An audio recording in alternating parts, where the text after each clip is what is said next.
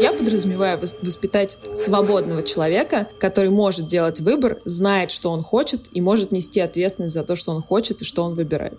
Про устойчивость, про то, чтобы верить вот этому внутреннему себе и про возможность настраивать контакт с собой и с другими. Мне кажется, какая-то вообще э, слюнявая гуманистическая позиция у меня. Второй момент адаптации, и это как это, не показывайте на себе, покажу на себе. Мне кажется, что одна из самых важных вещей, которые мы можем дать нашим детям, это возможность найти свою страсть. Потому что мне кажется, что счастливым человеком делает его дело. Я сейчас говорю не про работу, на которой мы ходим и где мы получаем зарплату, а его дело жизни. А смысл? А смысл? А, смысл? А, смысл?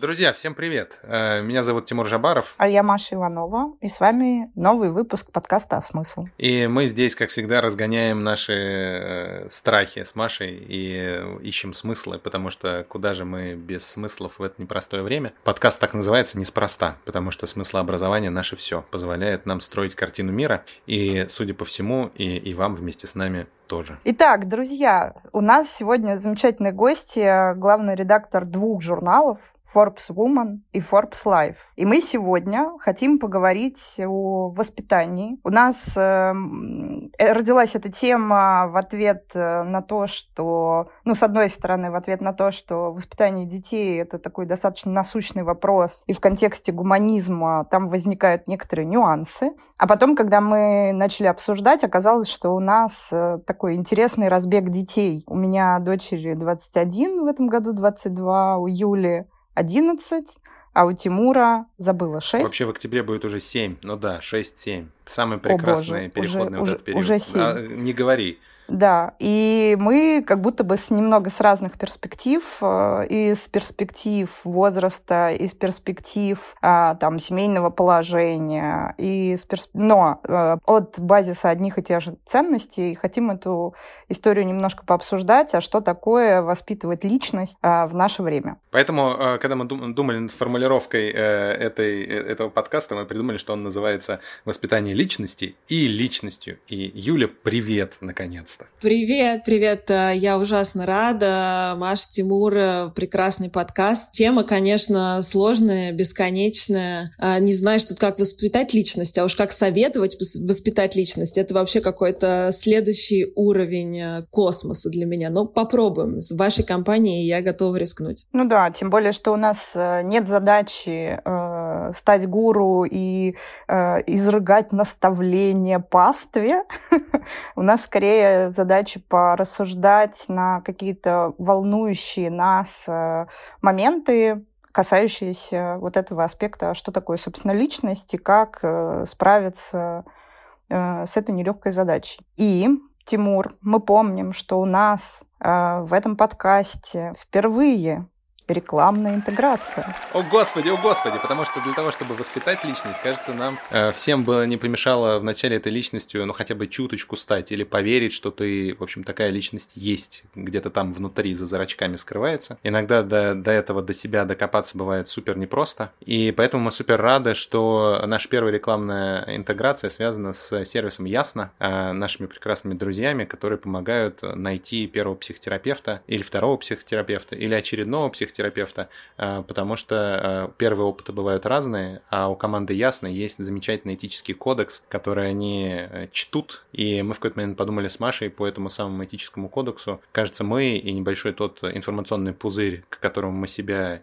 и огульно, и Юлю тоже причисляем, в этом этическом кодексе вообще пытаются жить. Вот.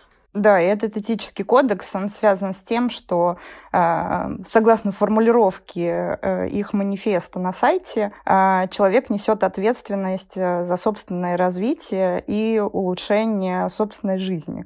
И мы как раз, поскольку мы давно занимаемся вопросами развития личности, развития навыков и вообще давно копаемся в том, а как же устроен человек, мы прям очень поддерживаем историю про вот эту ценность и очень очень поддерживаем историю про выбор психотерапевта, потому что родителю, особенно в кризисных ситуациях, э, в переходных возрастах, э, связанных там, с тем, что ребенок пошел в школу, или он пошел в детский сад, или происходит вот эта та самая финальная сепарация, когда ребенок начал жить отдельно, ну и просто в целом хочется удержать какую-то такую здоровую позицию, а, и поработать со своими страхами. А это, конечно, лучше делать в компании безопасного профессионального человека. В общем, сервис ясно. А для тех, кто зарегистрируется и купит первую консультацию, у нас скидочка 20% а, по промокоду из четырех букв SMSL. Заходите на Ясно и заказывайте. Возвращаемся к нашей прекрасной теме про э, воспитание и э, родительство. Да, и первая, первая тема, которая, в общем, как будто бы в этом большом э, сонме вопросов э, лично у меня возникает, а, а что такое вообще личность? Как мы ее определяем? То есть, когда мы говорим, что мы растим личность, вот, Юль, что для тебя такое личность? Как ты это воспринимаешь? С козырей зашла, с терминов. Класс. Ну а что? Это примерно бесконечный вопрос, э, но, наверное, я бы сосредоточилась на каких-то ключевых словах для меня, которые ассоциируются с личностью. И для меня личность — это, безусловно, про свободу. Про свободу выбора и про э, то, что, как бы беря на себя эту свободу и делая эти выборы, ты понимаешь э, в том числе и какая будет на тебе лежать ответственность, потому что свобода и ответственность, они где-то всегда топают рядом. А, и личность для меня, наверное, ну, нельзя сказать, личность — это человек, потому что любой человек — это личность. Я тоже не хочу сейчас. Ну вот, а вот эти люди, они не личность. Нет, потому что мы же часто, когда говорим слово «личность», мы подразумеваем харизматик. Правда, это такая личность. А, но мне не нравится эта концепция. Мне кажется, что если уж мы говорим про какие-то более широкие вещи, то у любой из нас личность. Вопрос, наверное, в том, что когда вы спрашиваете меня, как воспитать личность, что мы имеем в виду? Вот если человек — это априори личность. Когда мы спрашиваем, а как воспитать личность, что мы подразумеваем под этим? Вот я подразумеваю воспитать свободного человека, который может делать выбор, знает, что он хочет, и может нести ответственность за то, что он хочет, и что он выбирает. Слушай, это супер крутой разворот, Юли. Я вот думаю, когда я сейчас начал про это размышлять, мне кажется, что ну, вот я типа работаю над тем, чтобы воспитать в, из, в ребенке, взрастить личность. Что я в это вкладываю? Мне хочется, чтобы он не врал себе, чтобы он стоял на ногах как-то устойчиво и чу, имел, имел контакт с собой и имел возможность контактировать с другими. Э, да, наверное, ну и как бы, и, и, наверное, все, что я в это вкладываю, потому что вот э, мне бы очень хотелось дать возможность, благодатную почву, там, ресурсы, э, там, в, прав, в правильный момент полить, но и в правильный момент прополоть вот эту какую-то грядочку, которая взрастает, подразумевая, что там внутри семян уже до черта. И мне кажется, мне больше всего заходит метафора какого-то садовника, что ли, когда э, ты там что-то сеешь, и ты понимаешь, что там уже и как бы а вырастает не совсем то, что ты сеял, а какой-то какой-то микс, и даже какое-то такое красивое что-то выходит, что ты даже вообще не представлял, что может вырасти, и ты такой, ну, конечно, конечно, расти, пожалуйста, дорогой цветочек. Вот, э, такая, наверное, метафора. Про корни, про устойчивость, про то, чтобы верить вот этому внутреннему себе и про возможность настраивать контакт с собой и с другими. Мне кажется, какая-то вообще э, слюнявая гуманистическая позиция у меня, как бы вот такая, типа, люди все такие прекрасные. Ну, а мы-то тут все спартанцы собрались известные, конечно. Ну, конечно. Спарта! Маш, как у тебя? Что такое для тебя вырастить личность, учитывая, что э, из нас троих э, у тебя больше всего плодов, мне кажется, к текущему моменту? Мой плод больше. больше вашего. Для меня личность... Э, вообще любопытно, что я как-то умудрилась э, в 18 лет сформулировать основной принцип воспитания собственного ребенка. Даже не знаю, откуда я это взяла. Наверное, из книг Владислава Крапивина, которые я читала все детство, и который сформировал мой ценностный бэкграунд. Но я очень круто, мне кажется, сформулировала, что я хочу, чтобы у моего ребенка был выбор. И для меня как-то вот выбор и способность его совершать и видеть э, различные последствия этого выбора и возвращаться в точку выбора и как-то в ней ориентироваться, это всегда был основной принцип э, воспитания. Вот. А личность, очень классная вот эта вот история про свободу и ответственность, я с ней согласна.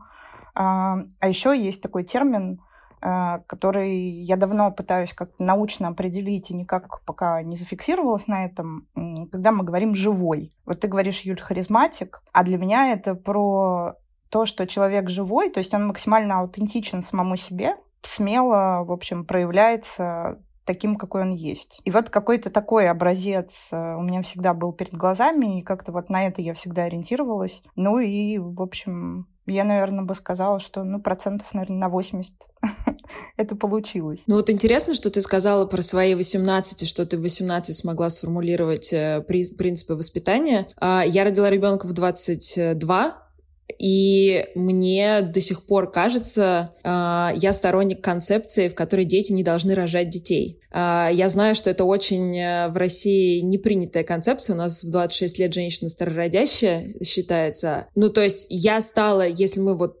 продолжаем концепцию этой личности как человека свободного, который может делать выборы, я стала таким человеком, ну, только, наверное, лет в 28. И все, что я делала в отношении своего ребенка до, до своих где-то 28 лет, наверное, было скорее совместным взрослением мы вместе взрослели. И я думаю, на самом деле наше поколение, и, может быть, предыдущее, и, может быть, многие предыдущие, были те люди, которые взрослели вместе со своими родителями. А вот э, другая концепция, в которой люди рожают скорее после 30, может быть, там мы уже скорее говорим, ну или вторые дети, да, все, что, все, что случается после того, как мы сами немножечко осознали себя как личность. А вот дальше начинается то, о чем говорит Тимур про э, садоводство э, и, и вот эти корни, потому что что мне кажется, что вряд ли я в свои 22 что-то могла дать своему ребенку с этой точки зрения, если честно. Ну, тут вопрос, э, какой частью, э, там, какой частью себя ты влияешь, я, с одной стороны, разделяю историю про то, что хорошо бы рожать ребенка, когда ты уже, э, в общем, сформировался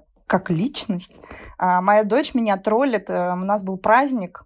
Она высчитала день, сколько мне было лет, месяцев и дней, когда я ее родила, а ей уже столько исполнилось. И она страшно меня троллила в этот день а, на тему того, что «Мама, мама, как ты могла? Это же вот, вот же я, я же делаю вот так, у меня вот такой образ жизни, какие дети, ты что, сошла с ума?» Вот, поэтому, с одной стороны, да, с другой стороны, вот так оглядываясь назад на все эти 21 год, я мало о чем сожалею, потому что э, я также понимаю, что мы находимся в такой интересном культурном сдвиге, э, когда, ну, те из нас, кто живет в больших городах, вот этот вот переход, э, извините, мы уже опять моя любимая телега, переход от патриархальности вот в эту индивидуалистическую культуру, когда, ну, и какие-то новые ценности, которые с нами происходят, вот как мы обсуждали до записи, да, когда э, много чего меняется, уже и пошутить ни, ни про кого нельзя, потому что все обижаются.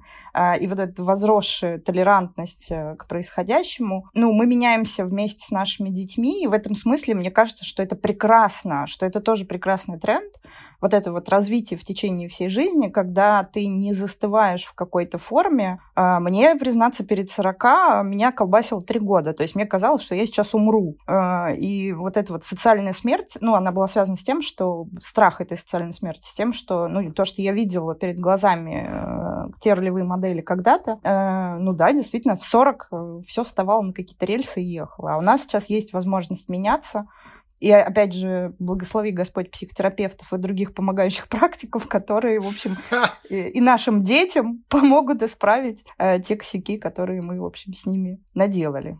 Мне кажется, так. Мне кажется, концептуально, честно говоря, я тут хочу встрять э, про вот это вот э, встал, стал личностью или встал на ноги или воспитал личность. Я вот не верю, что это какая-то точка, в которую нужно прийти. Вот вообще не верю. Мне кажется, это какая-то бесконечная, ну, как бы вектор развития. И, во-первых, либо человек на него встает, э, либо не встает э, по разным причинам. Во-вторых, э, мне в этом смысле очень нравится фраза, которая выцепила из одной образовательной программы, типа «поставил на крыло» или «встать на крыло». То есть это когда там летит, летят птицы, и как понять, что птенец вырос? Это когда он встал встал на крыло и готов типа в стае или сам лететь. Вот это типа вот туда. Про самостоятельность, с одной стороны, а с другой стороны про какое-то развитие. А втор... э, и тезис мой в том, что э, становление личностью вообще вот это вот какое-то взросление, развитие, э, это постоянный процесс, как мне кажется. И мы зачастую даже не, обращаем внимания, насколько мы сегодняшние можем быть не похожи вплоть до такого полного противоречия с теми самими же собой трех, пяти, десятилетней выдержки. В, и в такие моменты так любопытно слышать, когда ты говоришь, Маша, что там 18 лет я сформулировала правила, здесь до сих пор я считаю их верными. Для меня это Воу, просто очень круто. Ну, я вообще хочу тут тебе поопонировать, потому что я не согласна с этим тезисом о том, что э, нет никаких точек, по которым мы можем сделать отсечку, ну или, по крайней мере, я так услышала. Мне кажется, что первая точка, по которой мы можем сделать отсечку, как я это вижу, вот ребенок, э, для меня что было важно? Для меня было важно, чтобы она слышала себя и делала выборы на основе своих собственных представлений о том, что такое хорошо, и потом свои же собственные представления корректировала при наличии обратной связи. И в какой-то момент я действительно увидела подтверждение, что вот э, когда ты долго поддерживаешь интересы ребенка, вот ему в эту сторону понесло, там лошадки, неважно, контент может быть любой, но в какой-то момент ты видишь, что человек э, обращает на это внимание и действительно начинает принимать решения из э, вот этих вот точек, да, в опоре на себя, в опоре на рефлексию. Это, конечно, происходит в пубертате, когда там неокортекс сформирован, и человек, в принципе, может уже там рефлексировать и так далее. Но я бы считала вот это первой точкой. И поэтому, мне кажется, это какие-то супер базовые вещи, на которые можно опираться. А, наверное. Но я просто понимаю, что э, я абсолютизирую вот этот вот тезис про то, что это постоянный процесс, зачем я это делаю? Меня пугают люди, которые... Э, и мне не нравится идея того, что в этом развитии себя можно где-то остановиться, и так, знаешь, из этого поезда сойти, и как бы и, и нормально. Это да, это Потому что мне кажется, что много, большая, весомая часть вообще конфликтов, которые происходят между людьми, в том числе по какой-то возрастной вот этой вот границе, они возникают в связи с тем, что э, люди в какой-то момент считают, что ну все, я прочитал нужное количество книжек, или вообще я узнал мир таким, какой он есть, или я я, я теперь знаю, как оно устроено. И это все равно что? Как растить детей, как строить айфоны, как говорить на камеру, все равно что. Вот я как бы ок. И я это слышу, я сформировался, потому что эти люди используют зачастую этот, этот язык, они говорят, все, я, я сформирован, меня больше не изменить. И это меня супер пугает. Особенно это меня пугает, когда вдруг оказывается, когда ты оказываешься с этими людьми там не в профессиональном каком-то контакте, ну как бы мы все достаточно коммуникативно компетентны для того, чтобы это там как-то отрулить. Или, по крайней крайней мере, отойти в сторону, ну или в пределе там бизнес поменять или там, не знаю, э, на другую работу уйти. Но совсем по-другому это ощущается, когда с таким, с таким человеком ты начинаешь растить детей. Ну, в смысле, когда ты э, в разных ролях. Это может быть там твой партнер, а это может быть твой э, папа или мама, или там теща или тесть. Ну, в смысле, когда в непосредственной близости, в семейном кругу есть люди, которые, ну, сильно отличаются с тобой по не только по инструментальному плану, но и по ценностному плану, и, и при этом достаточно, ну, как бы устойчивы и уверены в том, что их точка зрения как бы верная. И вот это меня прям пугает. Что ты про это думаешь, Юль? Насколько, э, в принципе, вот эта вот история про разницу в, воспитании ребенка э, возникает? Потому что я понимаю, что ну, я моментами э, прям страшусь этого. Мне кажется, что, во-первых, буквально одна ремарка про предыдущую фразу. Мне кажется, что кайф э, сосуществования, я не люблю слово воспитание, сосуществования с нашими детьми, а сегодня это как раз то, что они не дают нам останавливаться в этом развитии, потому что вообще-то тот мир, в котором мы живем, формируют они. Ну, произошли тектонические сдвиги, в первую очередь технологические, и в этом смысле они гораздо, мне кажется, эффективнее, чем этические. Да, все поколения, все, все столетия, э, отцы и дети, это мы все знаем, я даже не буду туда залезать, но в отличие от предыдущих поколений, это поколение лучше знает э, то, как именно устроен мир, в котором нам с вами тоже приходится жить, как бы. Хочешь зарабатывать деньги, хочешь строить бизнес, хочешь, я не знаю, просто даже, не знаю, заказывать себе еду, тебе нужно жить вот в этом новом мире, который строят наши дети на самом деле. Поэтому мне кажется, что в этом смысле заскорузлость, она становится все менее и менее возможной. Безусловно, я и в своей семье сталкиваюсь с тем, что, например, у моего э, бывшего мужа, у папы моего ребенка, он меня на 23 года старше. Э, и очевидно, что даже если у нас, не знаю, одинаковые какие-то политические, этические взгляды, это просто человек другого поколения. Вызывает ли у меня какие-то вопросы его метода воспитания детей, особенно настоящего мальчика, меня феминистки и все остальное? Конечно, вызывает. Но считаю ли я, что это плохо для ребенка? Вот это, мне кажется, гораздо более важный вопрос. И я не считаю, что это плохо для ребенка, потому что мне кажется, что для наших детей одно из важных качеств для любых вообще, для любого человека, это адаптивность. Ну, мы сами с вами, я думаю, за последние пару-тройку лет поняли, насколько э, важно быть быть адаптивным. Не, не прогибающимся, я хочу подчеркнуть, а адаптивным. Это разные вещи. Мне кажется, что ребенок, получая супер разный опыт, в том числе, который нам может не нравиться, да, это очень бесит. Ну, правда, бесит, когда твоему ребенку говорят противоположное. Но я думаю, что все, у кого были в жизни бабушки и дедушки, слышали э, то, что дома считается просто, простите, зашкваром. Я буду пытаться работать на более молодежной аудитории сейчас.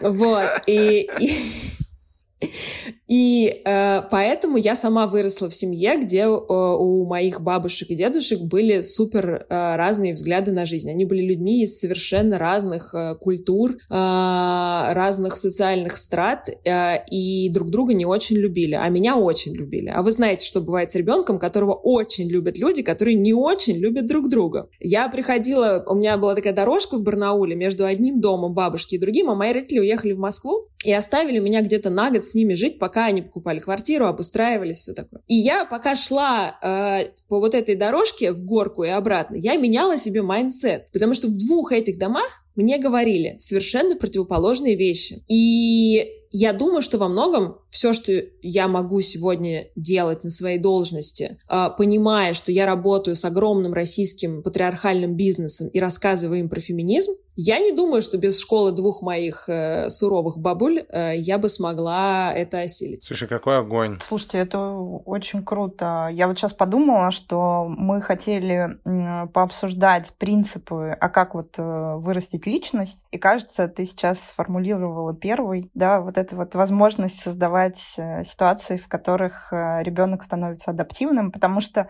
мне кажется, это такое общее место, что, ну, по крайней мере, я страшно бесилась, когда у меня дочь приезжала вот э, из Нижнего Новгорода после лета на даче, что она привозила что-то оттуда вот такое, что мне было совсем не по душе. Кстати, надо будет ее спросить, как она сама сейчас к этому относится потому что это очень любопытно. А ты права, я, да, я прям слушаю тебя и соглашаюсь, что действительно нахождение в разных контекстах э, действительно способствует адаптивности. Черт побери. У меня, знаешь, э, во-первых, мне кажется, что здесь один еще из, из принципов это э, не бывает не бывает плохих опытов, что ли. Ну, в смысле, все, все, все становится Э, все становится перерабатываемым психикой в копинг, в выработку какой-то стратегии жизненной, в случае, если это в достаточной степени, упаси господи, отрефлексировано и интериоризировано. И в этом смысле мне кажется, и может быть я не прав, но у меня есть гипотеза, что для того, чтобы Юля не сломалась на, на, на вот этом вот, на этом шпагате между двумя противоположными а,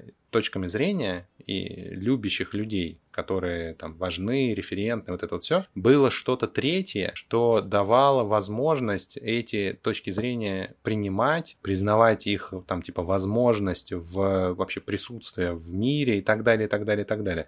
То есть был какой-то условный safe heaven, не знаю, крутые родители или крутой учитель, или, не знаю, кармически сложившийся какой-то внутренний стержень, который позволял а, как бы под этим не сломаться, потому что я убежден, огромное количество людей по таким напорам бы треснули. А, ну, как бы, Юля в этом смысле, э, прости, пожалуйста, это такая ошибка выжившего. Тот, кто стал крепче и, там, типа, развил в себе крутой навык благодаря этому. И способ развития интериоризации, это же что? Это когда опыт какой-то происходит, и есть кто-то рядом, кто рядом с, кто с ребенком этот опыт может разобрать на атомы, на полочки, помочь сделать выводы и принять, признать, прожить, проплакать, если это необходимо, просмеять и, и так далее, и так далее, и так далее. И в этом смысле э, в этом, как я считаю, большущая отдельная роль родителя. Вот это вот все то жизненное жизнестрадание, которое происходит, э, ребенку помогать превращать, в общем, э,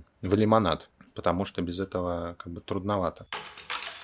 У меня не совсем так было. У меня, у меня другой опыт в этом смысле, э, потому что э, я вырос в такой в хорошей э, татарской авторитарной семье с мусульманскими корнями, вот это вот все. И у меня как раз базис очень, очень ровный, а скорее какая-то, какая-то, какие-то э, либеральные мысли начали во мне возникать в, в контексте там, в начале школьной среды, потом университетской среды, и, и во многом мои текущие позиции, конечно, находят ну, какой-то конфликт с, там, с отцом или с мамой, или там, с бабушками, с дедушками, а, и это окей, потому что э, внутри, я знаю, где-то там ценностно, мы очень близки, а все остальное, вот это вот, листочки, листочки болтаются. Юлия, я видел твой порыв откликнуться. Да, да, мне очень нравится все, что ты говоришь, э, потому что вот эта тема э, помощи ребенку, который не способен, особенно до определенного возраста, осознать критически разницу в подходах, ну, потому что, например, я вижу, как для моего сына и то, что говорит папа, и то, что говорит мама, э, равновелико важно. И как ему, бедному, разобраться, что из этого правда, если это две противоположные точки зрения, но это реально как бы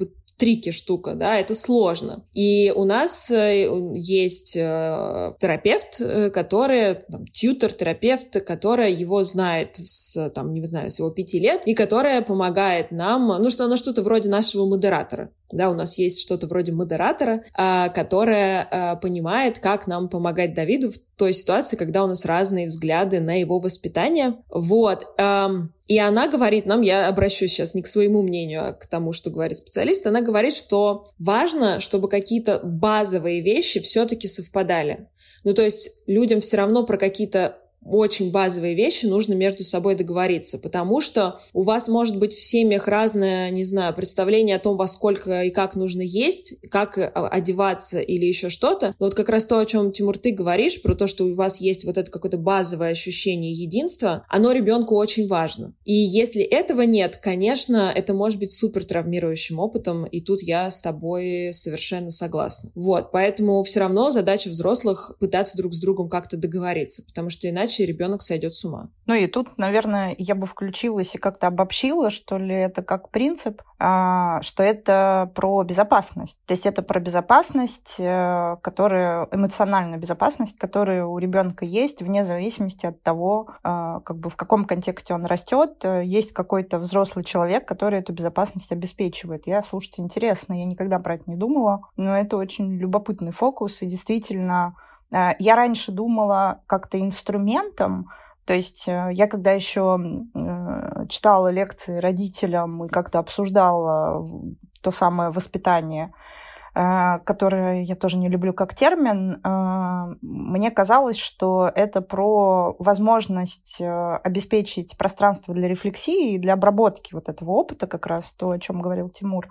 Но если подниматься на уровень выше, то это действительно безопасность такая, в котором ребенок может почувствовать, что с ним все хорошо, и с его окружающим контекстом тоже все хорошо. Да, это любопытно. Я не могу здесь не откликнуться. Есть, есть метаисследования про, типа, все же хотят поисследовать, как правильно воспитать людей и какая, какая вообще, какая правильная воспитательная позиция родителей действительно правильная, более эффективная и приводит к успеху. И, э, в общем, я, я вычитал консенсус по поводу трех таких моделей, типа есть авторитетное, авторитарное, либеральное семейное устройство. И любопытно, что во всех трех контекстах умеют вырастать успешные люди, ну, потому что они успешны в разных контекстах, опять же, разные ошибки выживших и, в общем, так далее и тому подобное. Но оказалось, что для психического здоровья ребенка э, самое пагубное — это резкое и там типа непредсказуемая смена родительского поведения.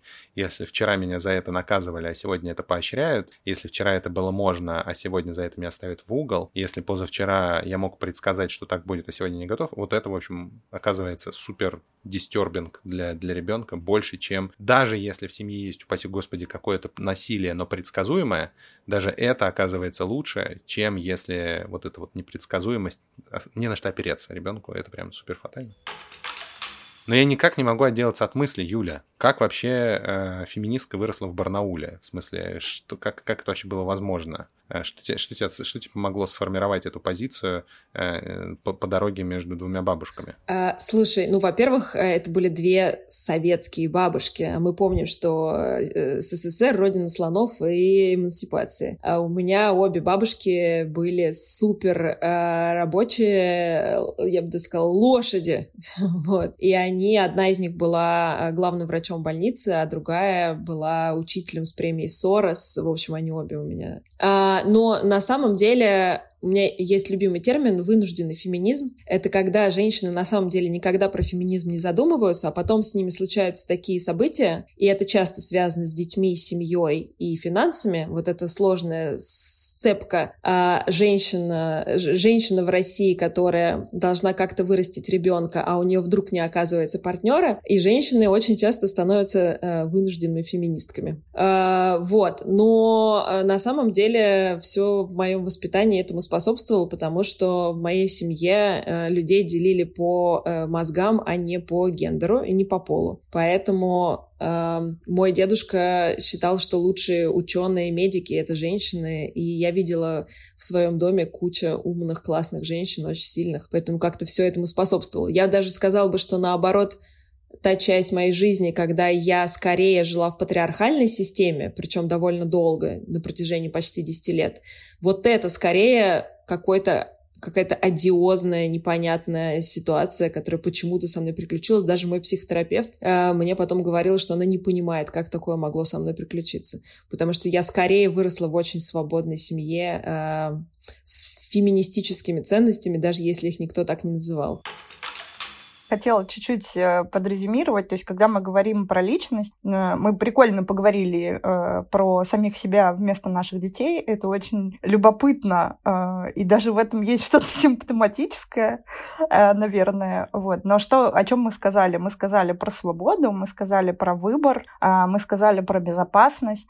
и мы сказали про вот это вот пространство обработки, не знаю, рефлексии, способность посмотреть на себя и сделать вывод, что же с тобой происходит, и это как будто бы можно считать базовыми принципами, которые, как мы мы сейчас отрефлексировали, что сработали на нас, ну или, или с нами, ну и отчасти на наших детях. Есть ли что-то еще, вот, что можно сюда добавить? Э? Про себя? Ну, whatever. Ну, то есть, если мы говорим про воспитание личности, то что еще? Что входит в прекрасный э, рецепт? Можно я скажу крамольную мысль о том, что мне кажется, что человек э, в целом плюс-минус рождается личностью, и опыт э, людей, у которых есть несколько детей, э, мне кажется, это подтверждает.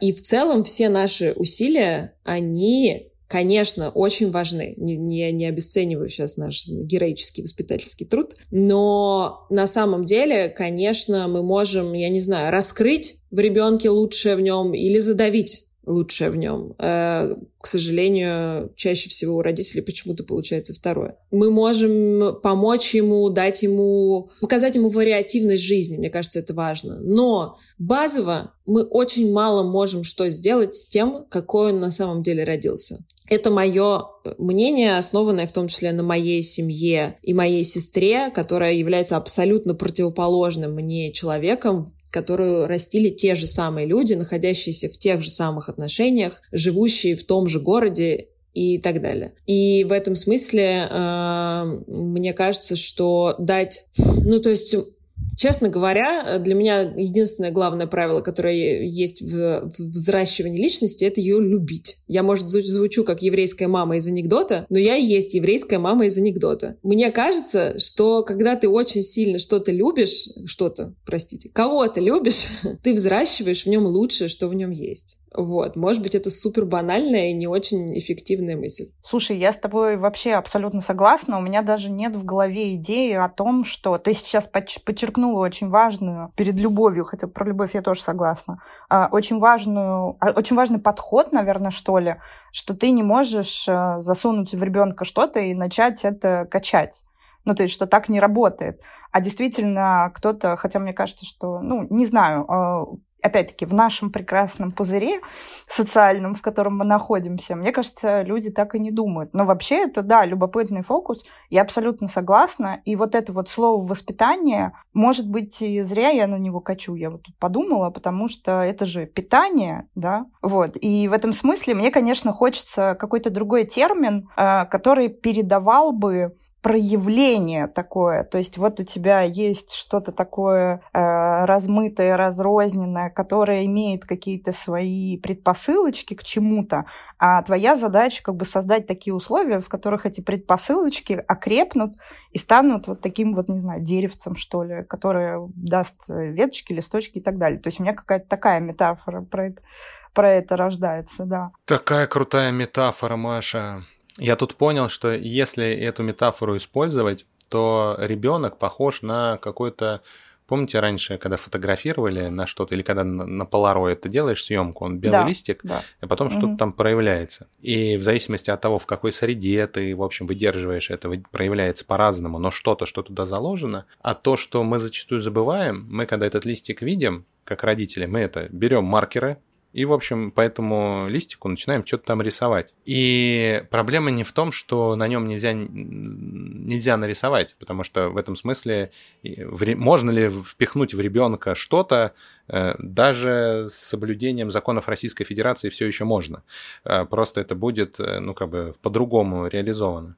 И более того, этим занимаются многие родители, причем не только, не только папы, и не столько папы зачастую. А, а идея в том, что вот это вот то, что туда засунуто, оно произрастая, оно забивает то, что там исторически как бы заложено. И есть тоже еще метаисследование, когда оно не, даже не про не про наши представления, а про э, структуру там, навыков или предрасположенностей, которые во взрослом человеке реализованы. Э, есть же два основных э, лагеря, которые бьются. Типа чуваки, которые за генетику, и такие, все, что вот папа, мама сделали, все, вот все пред, предрасположено, и мы ничего не можем изменить. А есть второй лагерь, которые такие, социотехника, мы заложим их в пионерский лагерь или там куда-нибудь еще, и в них произрастет все, что нам нужно. Так вот, э, не правы ни одни, ни другие, потому что в этом метаисследовании чуваки умные не нашли ни одной так, то, что называется personal trait, то есть типа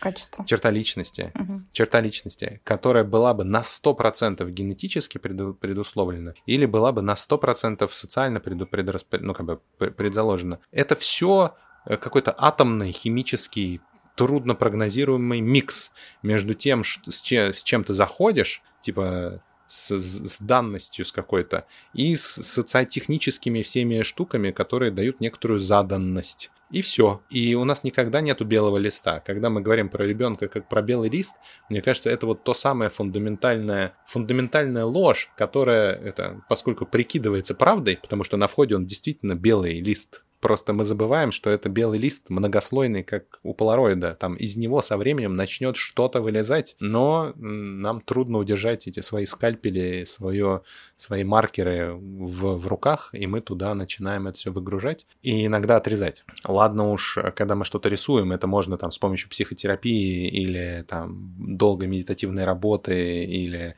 разными другими контекстами либо смыть, либо компенсировать. Но когда эту картинку начинают э, кромсать Причем неважно каким инструментом, там хирургическим скальпелем, садовыми ножницами или, не знаю, э, каким-нибудь прессом, э, в любом случае, это, мне кажется, самое страшное, что эту картинку, это, этот лист, его можно каким-то образом изменить, исходя из собственных предпочтений, из собственной заботы. Самое, самое, самое, наверное, стрёмное в этом всем даже заключается в том, что э, благими намерениями вся, вся, вся, вся чушня, которую родители, мы как родители, творим э, для своих детей, мы же творим типа во благо, чтобы все было хорошо, забывая зачастую, мне кажется, что э, наши собственные узкие, даже если это 13 степень, которую я получил, э, представления о жизни, они, в общем, с самой жизнью не всегда совпадают.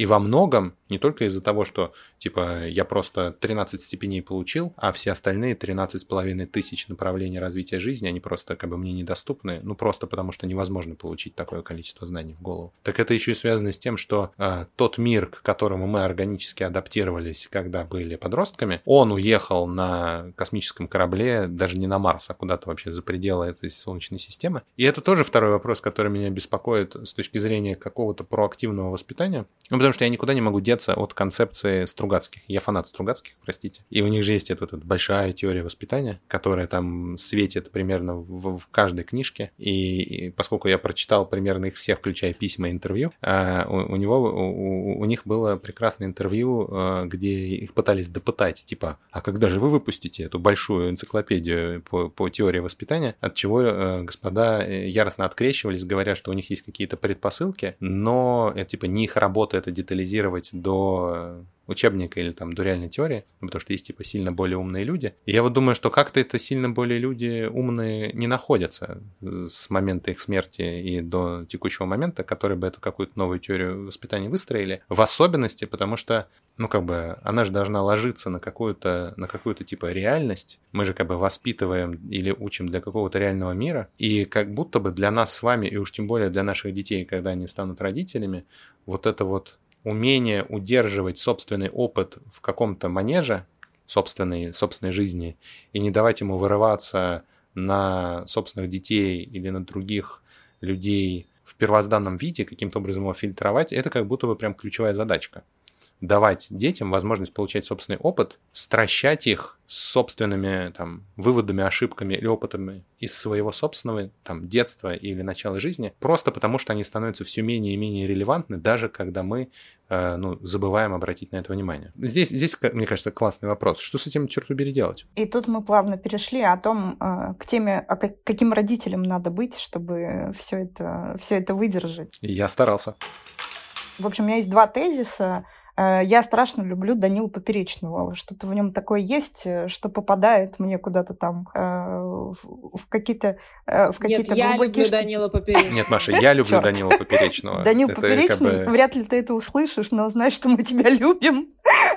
Так вот, я что хотела сказать? Я хотела сказать, что тут, понимаешь, какой прикольный парадокс, что когда твой ребенок растет, и ты вот поддерживаешь в нем значит, лучшее, что есть, или, наоборот, не поддерживаешь, а, то, понимаешь, какая штука, а, он все равно вырастает э, и начинает принимать решения, либо опираясь на то, что в нем сформировалось.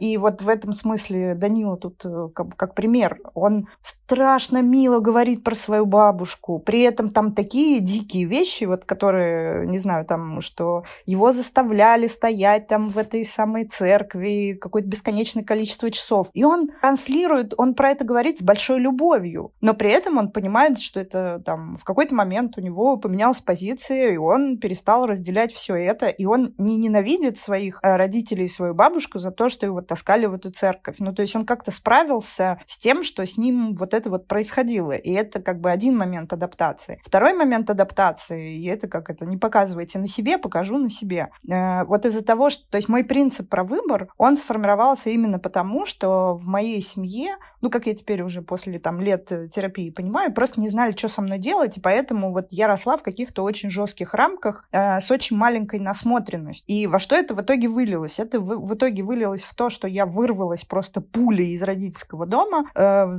сделала кучу каких-то бешеное количество проектов э, там до там, 30 скольки-то 5 лет, потом немножко подуспокоилась. Всю жизнь я стремлюсь к интересным людям, и наш вот подкаст — это одно из проявлений этого моего интереса. То есть, да как-то нормально. То есть, понятно, что если мы говорим, что э, я родитель, и вот классно было делать вот так, да, э, конечно, мы не можем оправдывать себя, что ребенок все равно ну, как-то там справится, у него есть адаптационные механизмы. Но в целом я бы сильно не драматизировала вот этот прэш, э, что типа, если вот мы не сделаем вот этого, то все, короче, все, ребенок наш разрушится, умрет, не справится, и мы ужасные родители. А, то есть вот этот вот э, прессинг родителей в этой ситуации я бы вот немножечко тут подкорректировала. Знаешь, а мне иногда хочется прям даже э, усилить эту позицию, потому что, опять же, мы же никогда не находимся прямо в белом листе, и родители же бывают очень разные, и я вот вижу полярных родителей, я никогда не вижу средних родителей. Я сталкиваюсь с родителями, которые гнобят себя за то, что они купили неправильного цвета футболку или там не до конца вовремя отвели ребенка в, Дисней, в Диснейленд. Через неделю после того, как он захотел, а не на следующий день. Это вообще невозможно так относиться к нуждам ребенка. Нужно вот сразу. И с другой стороны, бывают родители, которые такие типа одет, обут, как бы на этом моя ответственность заканчивается, а дальше сам, пожалуйста. Э, и забота, э, типа, если третий ребенок съел еду у кошки, это проблема кошки, понимаете? И вот я не встречаю что-то, чего-то промежуточного. Поэтому каждый раз, когда я вижу родителей первого толка, мне хочется сказать «Воу-воу-воу!» давайте это попустим немножко. Все будет хорошо, вы выжили, они выживут, психотерапия никуда не девается, копите денег, пожалуйста, куда-нибудь, займитесь своей жизнью, ребенок сам справится, займется своей, а если не справится, то как бы подтолкните, пусть пойдет справляться. А вторым, наоборот, хочется сказать, типа, чуваки, воу-воу, вы вообще осознаете, что творите, там, ответственность родителя, там, забота о будущем поколении или там о себе и, да -да -да и так далее. Поэтому, мне кажется, в зависимости... И все это я, наверное, говорю из какого-то идеального представления о том, чего хочется, чтобы в родительской семье происходило. И я скатываюсь к тому же, в смысле, можно, пожалуйста, счастье всем и каждому, и чтобы никто не ушел обиженный, естественно, с одной стороны. А с другой стороны, э, Вовочку нужно любить, любить его, Вовочку не надо нюхать, понимаете? И в этом смысле тоже вторая такая штука. И все так это банально звучит, ну, серьезно. То есть как будто бы мы, э, если э, обобщать это куда-то, уводить вверх концептуализации, родительская позиция становится, ну, супер простой, что ли. Типа, давайте любить отпрысков наших, ну и как бы все библейские вот эти вот, или там из Тары, или, я не знаю, из э, Корана, или из всех остальных больших книжек, типа, там же типа все написано. Но, как обычно, дьявол в деталях и конкретных ситуациях. Юль, где находишься ты в, этом, в этой прекрасной растяжке, которую обозначил Тимур? Во-первых, я хочу сразу ответить вам обоим, связав эм, давления и Данила Поперечного, мне кажется, что он в своем последнем интервью э, сказал прекрасную вещь про то... Это вообще не он придумал, это часто мы сегодня слышим, что мы... Как рожать сегодня детей, если мы не понимаем, в какой мир мы э, их привносим, мир, в котором происходят страшные вещи, мир, в котором турбулентность, в котором мы сами не знаем, как выжить. Давайте честно, на сегодняшний день мы сами не знаем, как выживать в этом мире. Ну, это прям сложный для нас сейчас вопрос. Причем я и говорю не жить успешно, строить карьеру, а просто выживать. И в этом смысле мне кажется, что э, та большая и глубокая мысль, которую озвучил Тимур, про то, почему мы все это делаем с нашими детьми, почему мы пытаемся а, на этот лист написать, нарисовать, порезать, мне кажется, что это, конечно, исходит из нашего глубокого ощущения небезопасности и страха. Наш собственный страх а, заставляет нас, так же, как и сколько поломанных э, ног у девочек, потому что их мамы не стали балеринами. Ну, как бы мы как будто бы сейчас пытаемся научить наших детей танцевать сразу все э, виды танцев, чтобы они на всякий случай были готовы ко всему, потому что там очень страшно. И в этом смысле мне кажется, что давление, которое мы э, испытываем, оно, во-первых, снижается тем, что перест... ну, как бы помочь себе перестать испытывать этот страх. Я не знаю, как в 2023 году перестать испытывать страх, если что. Но, опять же, возвращаемся к нашему любимому тезису сегодняшнего дня про психотерапию, про создание каких-то вещей, которые дают нам стабильность. Рутина, какие-то самые банальные базовые вещи, которые делают нас э. И в этом смысле я, если э, возвращаться к твоему вопросу, Маш, я придерживаюсь концепции достаточно хорошей матери. Кажется, что это придумали Сиртре... Не, а, Винникот, точно. Винникот. Э, мне кажется, что концепция достаточно хорошей матери — это хорошая концепция. А, и в этом смысле создать и себе, и ребенку вместе условия, в которых вам безопасно и не страшно, может быть, сегодня является более первостепенной задачей, чем строить амбициозные планы по поводу его будущего. Но, может быть, я звучу не как мать э, будущего Илона Маска, э, и это позиция покажется кому-то из наших слушателей такой очень э, консервативно-упаднической. Ну, вообще, вот я как соло-мать э, очень... Жив... Для меня это все животрепещущее, э, потому что вот эта планка в голове, который ты ставишь, к чему ты хочешь привести, неважно, будь ты первого типа родителя или второго, рисуешь ли ты на ребенке или, значит, изо всех сил работаешь лакмусом, и там, и там вот эти вот предельные состояния, когда тебе кажется, что ты не справляешься, и что ты хотел лучше, и вот надо еще, и вот вложиться, а ты э, лежишь и встать не можешь, э, и, в общем, коришь себя за это. И я вот сейчас пишу книжку про родительское выгорание, и много там разных инструментов и разных ситуаций перебираю. И я прям помню, например, как у меня было в жизни когда вот на следующий день у ребенка день рождения, а ты так задолбалась, что у тебя нет сил вот на это вот все, и, к сожалению, планирование не сработало. Там не всю жизнь я прекрасный тайм-менеджер. Вот. И да, это действительно еще вопрос управления собственной планкой, вопрос э, правильной постановки задач и правильной постановки сроков, э, исходя из своих ресурсов. И мне кажется, вот ты говоришь, что я не мать будущего Илона Маска, не звучу как мать будущего Илона Маска, а мне кажется, что, не знаю, тут еще к одному интервью хочется обратиться. Вчера вышла с молодым человеком с ДЦП, и он звучит как человек, которого очень сильно любили. И я вообще смотрю на людей, которых очень сильно любили, и как будто это действительно действительно самое главное. И в этом смысле неважно, ты его любишь э, с зарплатой 50 тысяч или там 250. Да, понятно, что у него больше опыта, больше насмотренности и так далее. Вот, но ты в том числе, мы же все равно своим примером э, растим детей, и они с нас э, считывают э, очень-очень много. И если тут э, ложиться костьми для того, чтобы у деточки было все самое лучшее, деточка как бы в том числе считывает эту модель, а это как будто бы не то, что, по крайней мере, я хочу, чтобы деточка забрала с собой э, в жизнь. Поэтому какой-то вот разумный баланс и в том числе учет своих собственных интересов и вообще выделение себя как некой единицы, которая обладает не только родительской ролью, а еще и, в принципе, какой-то собственной ролью в этой жизни, у которой есть свои собственные цели. И ребенок, да, он занимает большое количество а, внимания и фокуса, но это не единственное, что с тобой происходит. И если вот говорить опять-таки про то, каким родителям, как мне кажется, классно быть, чтобы растить личность, вот опять же я вспоминаю, что для меня всегда было очень важно иметь собственные интересы помимо материнства, потому что мне казалось это очень важным. Ну, наверное, опять-таки, исходя из дефицитов моего детства, когда мне было скучно с людьми, которые ничем не интересуются, но я прям для себя взяла вот этот вот фокус быть живой, быть живой, быть интересующейся, иметь что-то, э, закрывать э, двери э, там в какой-то момент, уходить из дома и чем-то еще заниматься. И я очень рада, что я сейчас вижу, как девушки используют термин отпуск от материнства. Мне кажется, это прям святое вообще, что особенно для соло-матери важно, когда ты правда закрываешь двери, имеешь возможность пойти что-то переосмыслить, будучи не матерью, а просто человеком.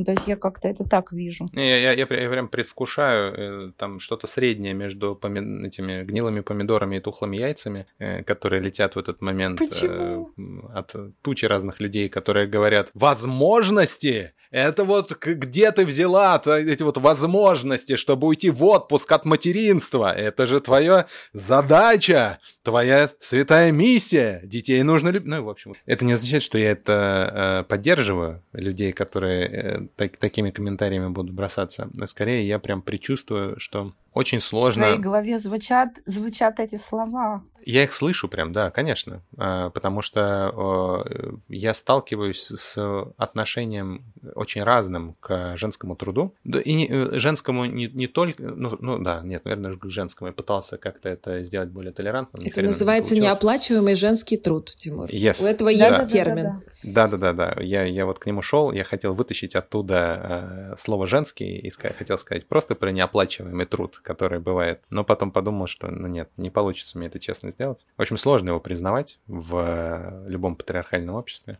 Вообще мужикам сложно в это смотреть, потому что это ставит под сомнение э, много привычных отношений, на, на которых там целые семьи или там страны зиждятся. Сложно с этим. Но я зацепился, знаешь, про что? За, за другое даже зацепился. Когда Юль, ты, Юль, сказала, что я вряд ли стану матерью Илона Маска, я подумал, ну это же прям целый мем такой. Мать Илона Маска. Откуда он и происходит? Из-за того, что мы все как будто бы признаем Илона Маска как некоторую идеальную ролевую модель, что ли? И типа, вот если... Потому что у него мама классная. Все хотят быть моделью в 75 лет. Да? А, все. Мой, а в этом смысле? Мой, мой, мой тезис вообще уходит, да-да, потому что я совсем... Нет, нет, Юля я в каких... в другом. Но в этом В, в этой части, мне, мне кажется, у тебя вообще есть все шансы, come on. А вот э, в истории, э, в истории про... Э, я, я, я услышал совсем другой подтекст, Юль. Э, я знаю, я его и имела в виду, Тимур. Это, это, я сейчас просто поняла, что это была бы хорошая шутка. Да. Э, я не могла да, ее не пошутить. Нет, конечно, конечно я... потому что я тебе... Можно можно я тебе отвечу быстро? Мне кажется, когда мы говорим э, мать Илона Маска или Марка Цукерберга, неважно, подставь любую фамилию, мы имеем в виду что? Uh, это что-то такое технологическое, что умеют делать только наши дети, и как только они с университета построят мультимиллиардную компанию, они будут нас содержать, а мы будем лежать на Мальдивах и выглядеть как мама Илона Маска. Мне кажется, что это история про то, что это то же самое, что с балериной. Да. Реально, это то же самое, что с балериной. Блин, я упустила просто половину вообще происходящего. Почему я, блин, красивая картинка. Да нет, это успешный успех, понимаешь? У нас а. почему детей учат китайскому теперь с трех лет? Ага, это же окей. мы же с вами вот сейчас в нашем гуманистическом, значит, кружочке понимаете, сидим, и мы упускаем огромный мир Инстаграма, э, при, при, принадлежит мета, признанной экстремистской организации, организation, э, запрещенной в России. Запрещенная в России, а, да, да. Как нет, они теперь, как-то теперь правильно называется, запрещенограмм, ну, в общем, вы поняли.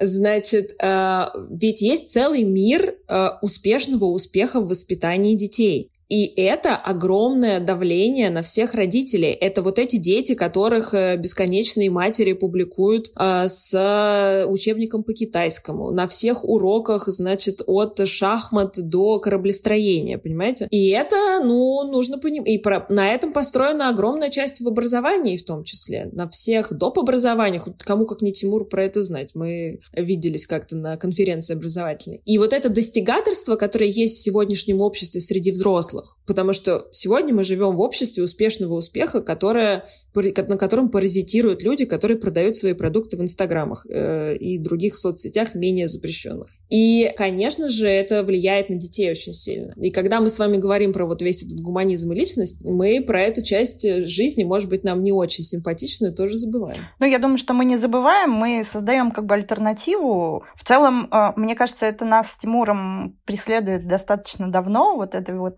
ну, нек, некие предпосылки, там, обвинения в идеализме, в том, что вот вы такие там слишком оторваны от жизни и так далее. Я даже сама иногда, как э, человек, который там типа реалист, э, иногда сама себя ругаю за это. Меня тут спросили Но... на, на одном совещании про, про, про, упаси господи, образование, в, связанное с, э, с сельским хозяйством. Я там что-то такое рационализаторское предложил. Они такие, Тимур, ты вообще давно в поле-то был? В общем, в этот момент я понял все. Да, ну кто-то же, да, но мы скорее тут э, как раз э, обтаптываем то поле, которое, э, я уверена, у какого-то количества наших слушателей есть на уровне интуиции, ощущений. Ну, мне, например, не хватало в начале нулевых родителей или взрослых, с которыми можно было такие штуки обсудить, их был раз-два и обчелся. Может быть, еще поэтому мне так круто и важно с вами все это обсуждать. Если возвращаться к принципам родительства, которые э, вот то самое воспитание личностью, я вот, Тимур, хочу сказать, я послушала про твои переживания и про идеальную картинку Стругацких. А про тебя-то расскажи, что для тебя вот важно именно в твоем родительстве? Как ты это концептуализируешь? Я, я сейчас это прям э, короткий комментарий про Илона Маска, который не мать, а который он сам, э, потому что он сам по себе вполне себе ролевая модель. И я понимаю, что за всей его ролевостью, как и Цукербергской, и вот это вот все, скрывается несколько вещей. То есть мы, как родители, действительно хотим туда детей отдать, вот в, в этот какой-то стрим успешного успеха, закрывая, по сути, две родительские такие базовые как сказать, потребности, что ли. Я хочу, чтобы мой ребенок был здоров, с одной стороны, а с другой стороны счастлив. А дальше все, что мы вот это вот, э, начиная от шахмат китайского и, и вот всего остального по списку, я даже не буду перечислять, чтобы не делать рекламу, но э, мы это делаем, потому что нам кажется, что оно будет работать либо на здоровье, либо на счастье, очень сложной, через очень сложную цепочку аргументов, которые мы даже зачастую не можем назвать. Нам это как бессознательно вот как-то или продали нам так хорошо. Но вот туда бьем. И мы забываем, что счастье очень слабо зависит от работы. Счастье сильно зависит от здоровья, от отношений, от среды, от ментального состояния и там тучи исследований на тему, что делать человека счастливым. И проблема заключается, не проблема даже, а мне очень нравится этот shift, когда я а, провожу какие-то мероприятия с родителями, когда родители вдруг начинают по-честному задавать себе вопрос, что их делает счастливыми, и пробовать, как бы, исходя из этих ответов, ну, как бы задаваться, да, черт с ним перенастраивать, это, конечно, так быстро не происходит, но как бы задавать себе вопросы, а исходя из честного признания что именно я хочу для своего ребенка, э, приземлять эти представления в реальную жизнь, в мои конкретные действия здесь и сейчас. Мой ребенок захотел бросить кружок. Это хорошо или плохо не потому, что там я денег туда вложил, не потому, что он как бы будет э, вообще лузером и сдаваться перед каждым там, не знаю, вызовом, а вот исходя из моего долгосрочного представления о здоровье и счастье, я как бы, как бы я поступил. И многие родительские модели не выдерживают проверку, не модели, модель очень высокая какая-то концептуализация, конкретные решения не выдерживают проверку э, этим сравнением типа, на какую долгосрочную цель это конкретное твое действие работает. И поэтому, как бы, э, постепенно переходя к ответу на твой вопрос, Маша, типа, как, как у меня, э, я понимаю, что, мне кажется, каждому родителю очень полезно сформулировать какую-то ядреную цель. Вот я, как, когда, типа, вот, когда я справился как родитель, или когда я воспитал хорошего человека, и вот э, я вообще что хочу-то? Ну вот правда, по-честному. Чем честнее, тем лучше. И в этом смысле, мне кажется, честное признание, что я вижу своего ребенка, который, ну, в смысле, такое может быть у кого-то признание, как э, инвестиционный инструмент, очень эффективный инвест-инструмент, который обеспечит мне там что-то. Я не могу это оценить как плохо. В смысле, это сильно не попадает в мою картину мира, потому что я считаю, что это неверно. Но можно ли так относиться к родительству? Да, можно, конечно. И более того, я уверен, что огромное количество людей относится к родительству, к собственным детям именно так. Просто им стыдно себе в этом признаться, общество это не разделяет, не поддерживает. Там, а как же я буду смотреть в глаза своему ребенку, когда там в 40 лет он придет ко мне с кризисом смысла? Ну, в общем, я там как-то мне с этим надо будет справляться. Но есть родители, которые честно в этом себе признаются, честно признаются в этом, упаси Господи, ребенку, и дальше как-то в этом, в этом честном диалоге живут, и нормально, так работает. Поэтому, э, как бы уже возвращаясь к Тимуру, я очень хочу быть честным до конца с самим собой, зачем я нужен ребенку и в чем я могу его поддержать. И когда в самом начале выпуска мы говорили, типа, про какие-то штуки, которые вообще было бы классно делать. Вот я только на этом и удерживаюсь. Я понимаю, что я очень хочу, чтобы мой ребенок рос э, живым, вот в той формулировке, которую мы с тобой, Маша, часто используем. В контакте с собой, в контакте с окружающими, не врал себе, чтобы он обладал внутренним ресурсом, чтобы он обладал внешним ресурсом, чтобы он реализовывал свою жизнь и ловил от нее кайф, хочется сказать, и преуспевал в той деятельности, вообще в той жизни, которую он себе нарисует. А я, я вижу свою роль в том, чтобы э, задавать страшно неудобные вопросы. Мне кажется, что, э, мне кажется, что Дайана Стерлинг, которая написала в какой-то момент книжку, вот этот Parent as a Coach Approach, типа родители как коучи для своего ребенка, она красотка. Мне повезло с ней типа сделать небольшой э, разговорчик. Там отдельное было хохма, почему вообще так вышло. Но э, я прям верю в это, что э, чем раньше э, у нас получается переходить вот эту вот вопрошающую позицию к ребенку, я хочу одеть шапку, а на улице холодно. Не в смысле одень шапку, потому что я тебе сказал, а а как ты думаешь, а к чему это приведет, а почему так, а что тебе нравится? Это супер ресурсоемко, как родительский э, инструмент, что ли. Потому что сильно проще, положа руку на сердце, просто гаркнуть. И ребенок, который еще не обладает достаточной силой и психологической, и ментальной, и физической, точно будет слушаться. Не потому что он как бы уважает тебя, а потому что он боится большую вот эту глыбу метр восемьдесят шесть, а там как бы, дай бог, метр с кепкой. Разница 86 сантиметров и 80 килограмм веса, она фундаментальна. И люди, дети просто биологически боятся, поэтому они подчиняются. Поэтому э, задавать вопросы и как-то аргументировать позицию сильно сложнее. Но я верю именно в этот подход. Поэтому, э, когда ты спрашиваешь меня про результат, я не знаю, честно говоря. Я не знаю, э, каким станет ребенок. Я не знаю. И мне ок с этим. Мне хочется верить, что мне ок с этим. Потому что иногда нет. Иногда мне хочется, чтобы он учился там, в правильной школе, чтобы он говорил правильные слова, чтобы он начал играть твою мать на фортепиано наконец-то, потому что ему очень хочется играть на фортепиано. Мне бесит, что он неусидчивый. И как бы весь вот этот вот внутренний диалог, который со мной происходит, как с э, любым человеком, он, конечно же, происходит. Просто э, когда ты себя спрашиваешь, э, ну вот типа, представив себя у меня диабет, и это меня поставило в какой-то момент в ситуацию, когда ты оказываешься в реанимации рядом с умирающими людьми. Э, отвратительный и шикарный одновременно опыт, потому что ты как бы не представляешь себя на это, на, на, на, на там, смертном одре, а ты как бы там не то чтобы побывал, но прикоснулся, и у тебя есть ощущение вот этого. А что будет тогда, когда? И вот если себя там представлять и типа представлять своего ребенка рядом и думать, а вот а вот в этот момент, что бы ты хотел сказать ребенку, сделать ребенку, э, отдать ребенку, почувствовать ребенке? Там, блин, фильтр вообще меняется. Ты как бы, ну, все, э, э, приоритизация и вообще иерархия ценностей, ценностей, важности сказанного переворачивается сильно. Не переворачивается, черт с ним, трансформируется, пересобирается как-то по-другому. И вот мне бы хотелось в то чест... на то честная опираться, потому что э, все остальное э, на, на, в долгосрочной перспективе не важно. Ну и тут мне, конечно, пнут, как в какой-то момент Юра Эльма э, мне сказал, мы там что-то обсуждали про судьбу Артека в какой-то очередной момент. А, про осознанный выбор говорили. И он такой, типа, а знаешь, почему, Тимур, ты так рассуждаешь? Я такой, почему? Я был в такой в э, какой-то подростковой максималистской позиции. Да, да, в эффекте. Потому что у тебя шнурки красные, Тимур. Э, и это так меня попало, потому что, э, ну это же правда. Шнурки красные, в этом смысле ты сидишь в каком-нибудь э, достаточно строгой штуке. Mm-hmm. Да, это, это чек, чек и привлечь. И вот я понимаю, что все мои рассуждения, они privilege my понимаешь? Супер из определенной страты. И мне кажется, важно отсекать, в том числе принадлежность к определенной страте, и это задает какие-то границы применимости вообще всему вышесказанному, то, что мы здесь в течение этого, этих часов болтали, как вообще всему, что происходит внутри этого подкаста, положа руку на сердце.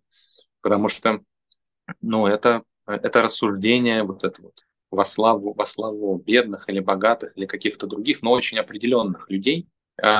И это, с одной стороны, меня э, расстраивает, а, ну, потому что а, хочется верить, что мы говорим действительно важные вещи, и они важны не только там типа персонально, но универсально, бла-бла-бла. Здесь хочется сделать помарку, что, наверное, все люди так думают про свои позиции. А с другой стороны, наверное, это какой-то критерий взрослости, что ли, когда а, ну, просто надо честно встать в свои тапки и признать, что ты, что мы, что каждый, который вообще это слушает или вообще живет свою жизнь, он э, находится в контексте, чему-то принадлежит, ему что-то доступно, а что-то недоступно, as of today, вот типа в текущий какой-то момент жизни. И мы как бы где-то какие-то, и это нельзя исключать из э, уравнения. То есть, мне кажется, сама идея равенства и братства красивая, честная, вообще супер вовлекающая и ложная в, в натуре, в какой-то внутри. Потому что мы очень разные, и мы в какой-то момент помогали проектировать курс э, «Преемник». Есть такой, была такая задумка. Э, идея была в том, чтобы помочь детям э, владельцев э, очень крупных капиталов, э, ну, вообще как-то с этим справляться научиться. Потому что это чертова проблема когда ты вырастаешь с условной серебряной ложкой во рту, оказывается, что многим детям этой серебряную ложку хочется сжечь, расплавить, вообще жить нормальной жизнью. Как бы полная инверсия происходит. А этот, черт побери, контекст, ну, в смысле, он таков. Никуда твои 13 заводов из твоей семьи не денутся, чувак. Ты можешь их отрицать, ты можешь не хотеть ими управлять, ты можешь вообще что угодно делать. Но они тупо есть. Как не денется там мое татарство или Юлина еврейство, как не денется, ну, не знаю, все остальное. Ну, в смысле, это просто некоторый, ну, как бы, это данность. И вот это вот э, чисто американское, типа, embrace, я даже не знаю, как на русский перевести вот этот embrace. Это же не просто про признай, это вот типа э, Пусти в себя. восхити. Пусти Пусть, в себя, ну, да. Абсолютно, вот что-нибудь такое, вот это вот реально. Да, вот это вот ту реальность, частью которой, проявлением которой ты являешься на 100%, позволь этому, типа, просто прорастать. Вот это супер офигенно, крутая, пипец какая сложная, но, мне кажется, самая честная задача, которую было бы классно, с одной стороны, каждому родителю как личности про, позволить себе проживать, потому что это ну, мне не просто дается, хотя я как бы ну, много этому времени уделяю. А с другой стороны, именно этому как будто бы хочется позволить научиться, там, мне хотелось бы этому позволить научиться своему ребенку. Может быть, это зайдет кому-то еще. Юля, я жду, слушайте, да. вы простите, пожалуйста, да. я понял, что я это э, супер долгий дал какой-то спич на, на очень простой вопрос, но это Остапа понесло. Нет, нет, это ужасно интересно и э, очень отзывается. И у меня здесь две части, потому что у меня есть комментарий к тому, что ты с чего ты начал говорить. Я надеюсь, что наши слушатели это еще как-то помнят. А, меня зацепила очень твоя фраза про то, что люди не находят счастья в работе. Я понимаю, что, скорее всего, э, когда проходит мета-исследование, так, такие результаты и должны быть показаны. Но я, как человек, который находит свое главное счастье в работе, мне кажется, что одна из самых важных вещей, которые мы можем дать нашим детям, это возможность найти свою страсть. Потому что мне кажется, что счастливым человека делает его дело. Я сейчас говорю не про работу, на которой мы ходим и где мы получаем зарплату, а его дело жизни. И я вижу вокруг себя так много несчастных взрослых людей, которые не нашли то, от чего у них сносит крышу, и то, ради чего они готовы работать все эти сверхурочные часы, не спать, не есть, неважно. Мне, конечно, очень хочется дать моему ребенку все возможности найти э, вот это дело и не препятствовать этому, исходя из своих представлений о прекрасных, о прекрасном, о чем мы тоже много говорили. И в этом смысле, слушая Тимур тебя, я вспомнила момент, когда мы с моим папой э, в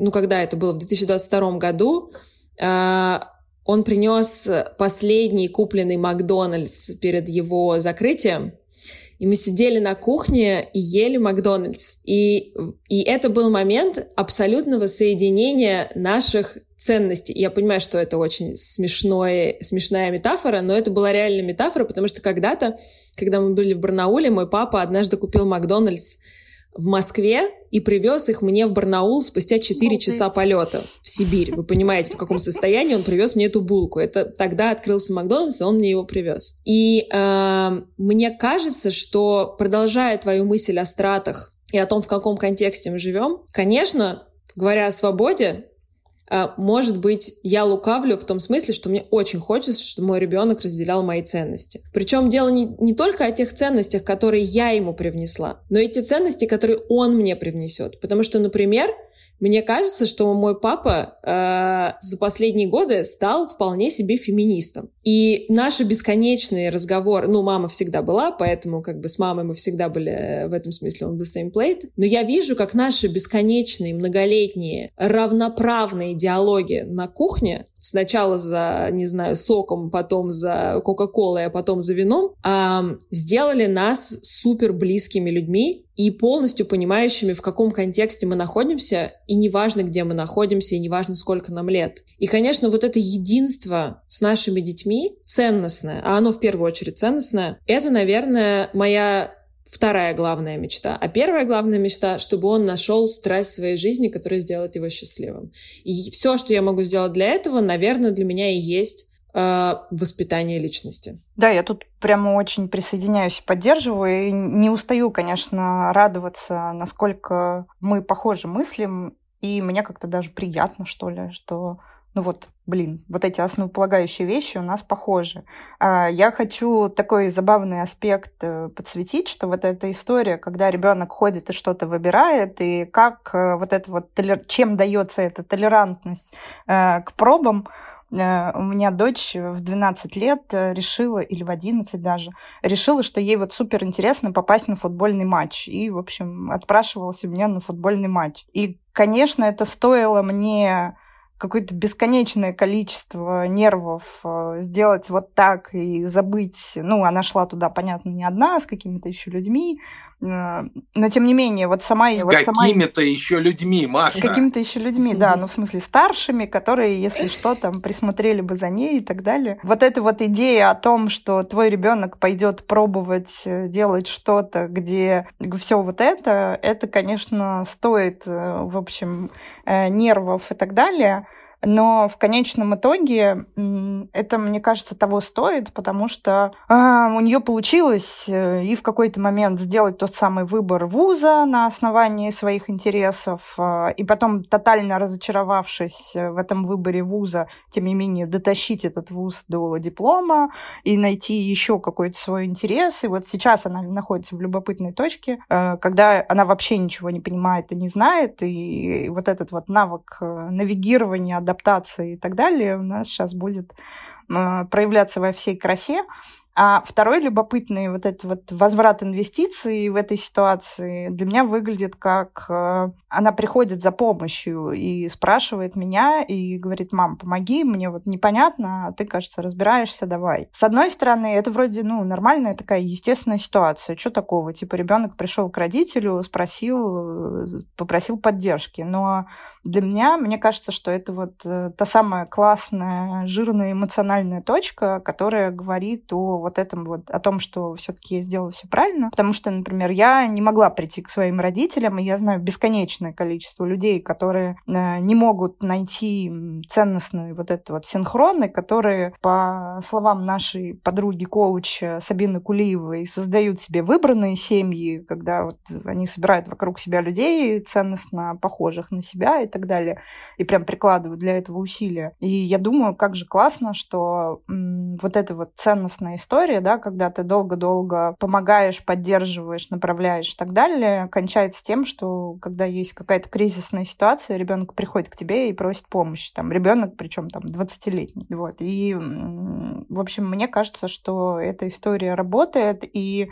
возвращаясь, закольцовывая, а, в том числе, как мы можем померить вот это вот самое самое развитие личности и что вот личность, кажется, начинает формироваться. Несмотря на то, что мы говорим про развитие в течение всей жизни, непрекращающиеся изменения и так далее и тому подобное, а, есть вот эти точки, когда ну, ориентируясь, что ли, вот на это, да, на то, что человек готов а, пересмотреть жизнь и пересобрать себя и понимает, что это задача, которую надо решать, она как будто бы для меня вот э, сейчас является таким маркером, что да, это правда личность, э, она не врет себе, она э, пытается найти ориентиры и пытается собрать вот эту вот модель, а как теперь жить в 21 год, когда тебя не определяет универ, не определяет школы, не определяют какие-то социальные правила, и даже в современном контексте в целом не сильно определяет, э, там, не знаю, страна и что угодно. А вот тебе нужно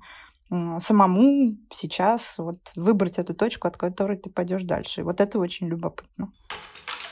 Я предлагаю резюмировать как-то, потому что мы хотели, э, мы хотели да, за- мне кажется, заканчивать. Что мы... Э, давайте вот, наверное, главные, главные мысли, которые, с которыми каждый уходит из разговора. Я ухожу с мыслью о том, нашим детям нужно будет жить в мире, котором огромное количество людей воспитаны совсем иначе, э, чем то, как мы обсудили в этом подкасте. И в этом смысле, конечно, мы чувствуем себя очень э, как это сказать, э, ну, нам, нам и нашим детям повезло, очевидно. Как бы check your privilege, о котором говорил Тимур, это сто процентов.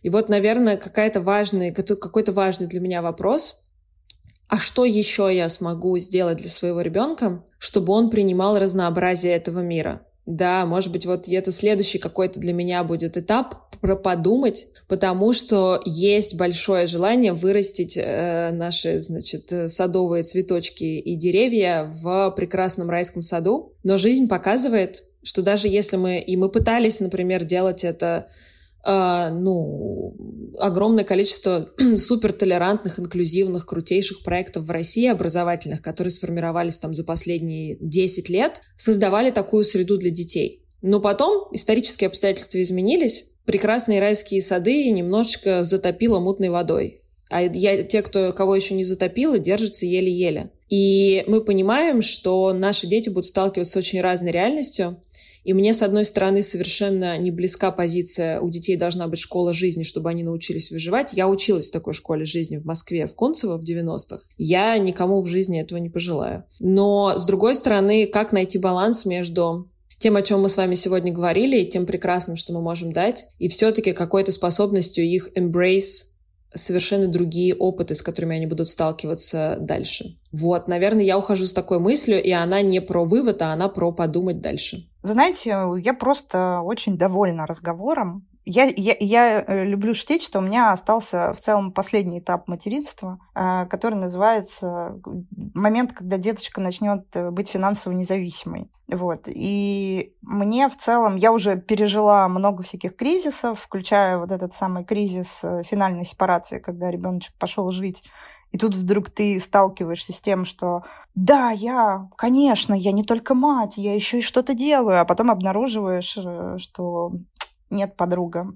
Даже твою профессиональную деятельность определяла то, что твой ребенок у тебя есть. Вот. И вот этот прекрасный кризис э, среднего возраста, когда ты больше не определен ребенком, а как-то чем-то еще должен быть определен. Вот. И поэтому мне, наверное, просто очень радостно, что мы вот это все обсудили, и что у нас есть эти переживания, и мы можем их назвать и обсудить, и почувствовать, что в общем, мы не одни, и вот, вот эта радость узнавания в другом человеке, отражение. Вот, я надеюсь, что наши слушатели что-то тоже для себя отсюда по почерпнут, и этот разговор наведет, э, наведет наших слушателей на какие-то новые мысли, а, и мы будем рады очень вопросам. То есть у меня такое очень позитивное завершение. Тимур? Слушай, у меня э, несколько сложилось частей. С одной стороны, э, я точно получил какое-то позитивное подкрепление, и это так, такой кайф, потому что э, моментами кажется, что ты дебил, и что ты делаешь вообще все не так. И правильно делают все остальные люди, а ты творишь, в общем, не пользу своему ребенку, а какой-то, в общем, непонятно что. Ладно уж, не вред, но точно не развиваешь так, как надо. Вторая история э, у меня развивается и у меня нет на него ответа, но этот вопрос, который у меня где-то на фоново висит постоянно, и он очень похож на ту формулировку, которую, Юль, ты даешь. Типа, а как же они вот в этом всем будут выживать? А, мы в какой-то момент с а, товарищами поняли, что есть две прям стратегии. Они непонятно, как их женить. Одна такая стратегия олимпийского чемпиона. То есть не обязательно, чтобы у тебя была школа жизни, но у тебя должна быть школа Олимпийского резерва. Э, для того, чтобы, в общем, вот это вот достижение целей, и мы знаем, как во взрослой жизни ведут себя дети, люди, которые прошли в детстве спорт, у них, в общем, с достижением и с э, херачингом все хорошо. Но не очень хорошо бывает с ощущением себя, пониманием, смыслами вообще, зачем это делать и так далее. А есть другая крайность, когда вот как мы в этом кружочке стараемся развить или, по крайней мере, не задавить в ребенке его человеческое, что зачастую конфликтует с его, там, типа, работоспособностью или там, ну, вообще, с эффективностью в интерпретации капиталистического общества, в котором мы сейчас живем. Ну, в смысле, ну, как-то не всегда коррелирует. И вот, типа, что правильно в этом смысле? С чего начинать? Как будто бы, правда, как всегда, где-то посередине, но вопрос, с какого конца этого слона начинать есть? С конца с, с дюшором или с конца с медитациями и, в общем, чашами? Непонятно. И я вот с этим вопросом хожу и ухожу отсюда, но мне кажется, что э, устойчивости в этом вопрошании у меня стало больше, за что я супер вам, друзья, благодарен. Ну и, конечно, э, Для того, чтобы развивать собственную устойчивость, зачастую нужна какая-то внешняя поддержка, которую точно можно найти в сервисе Ясно.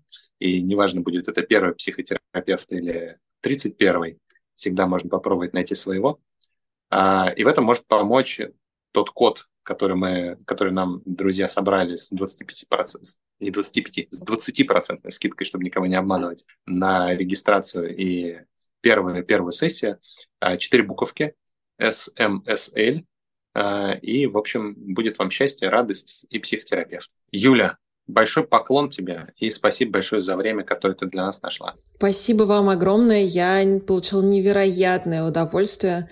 Э, и ну, смысл найден для меня сегодня в этих э, последних двух часах нашей жизни. Спасибо вам огромное. Спасибо. Аминь.